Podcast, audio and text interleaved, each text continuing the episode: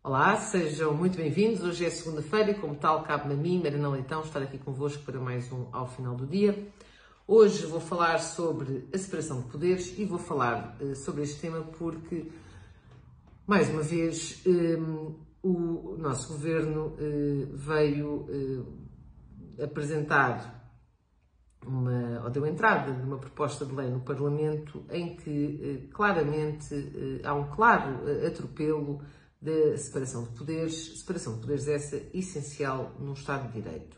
O que está em causa aqui é a transferência dos gabinetes nacionais da eh, Interpol e da Europol, que estão na dependência da Polícia Judiciária, para o ponto único de contacto,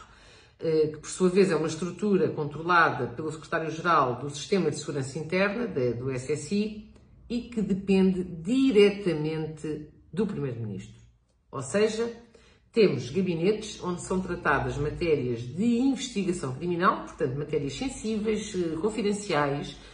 eh, e que estava na dependência da Polícia Judiciária, que é, de facto, a estrutura eh, que faz investigação criminal, e que agora passam para uma estrutura que está na dependência do Primeiro-Ministro, ou seja, na dependência do poder político. E, portanto, isto é de uma promiscuidade total e absoluta e, como é óbvio, uma completa, uh, uh, um completo atropelo à separação de poderes. Quando se tornou público, no fundo, esta proposta de lei, vieram vários interlocutores dizer que, nomeadamente o secretário-geral deste Sistema de Segurança Interna, dizer que esta transferência era uma transferência meramente física e que, portanto, eh, do ponto de vista da informação e do tratamento da informação,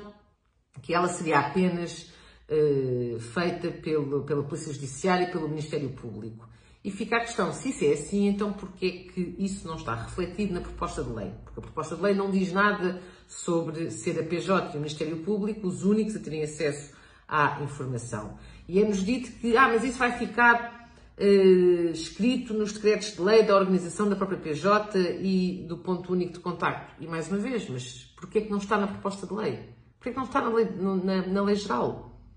Porquê que uma matéria destas, com esta sensibilidade, não está refletida na lei? E, portanto, ficam estas dúvidas que, obviamente, levantam uma série de suspeições. Eh, porque é óbvio que, eh, sem esta garantia expressa na lei de que apenas a PJ e o Ministério Público, os funcionários, têm acesso às matérias de investigação criminal e nada e mais ninguém, quer dizer, é óbvio que se isto não ficar expresso, quer dizer, qualquer pessoa, qualquer interveniente pode eh, ter acesso a uma qualquer matéria sensível. E isso então, quer dizer, eh, já, já é, já seria um, um isso já nem era um atropelo da separação de poderes, já era quase um, é um atentado e, e, e a, a, anulação da separação de poderes. Mas a verdade é que isto não está escrito e tem de estar escrito. E isso é fundamental e pelo que se percebeu, o próprio Presidente da República, se tiver dúvidas sobre este diploma, que garantidamente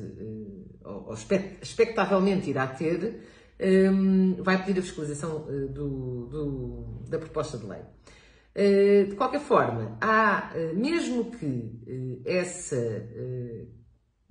questão fique garantida na lei, ou seja, mesmo que fique expresso na lei que apenas os funcionários da Polícia Judiciária e do Ministério Público têm acesso a estas matérias de investigação criminal, é preciso lembrar que estas investigações podem muitas vezes incluir titulares de cargos políticos, inclusivamente, e que, mesmo isto estando expresso na lei, o facto de se estar a permitir que gabinetes eh, eh, de cooperação internacional, eh, no fundo, fiquem centralizados numa espécie de Secretaria de Estado dependente do Poder Executivo, é abrir a porta, de facto, a situações profundamente incorretas e que de alguma forma violam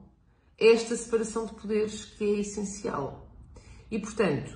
eh, mesmo ficando lá escrito, eh, que apenas a PJ e o Ministério Público têm acesso a estas matérias e a estas informações, o facto de se permitir que estes, que estes gabinetes passem para um organismo dependente do Poder Executivo, neste caso do Primeiro-Ministro,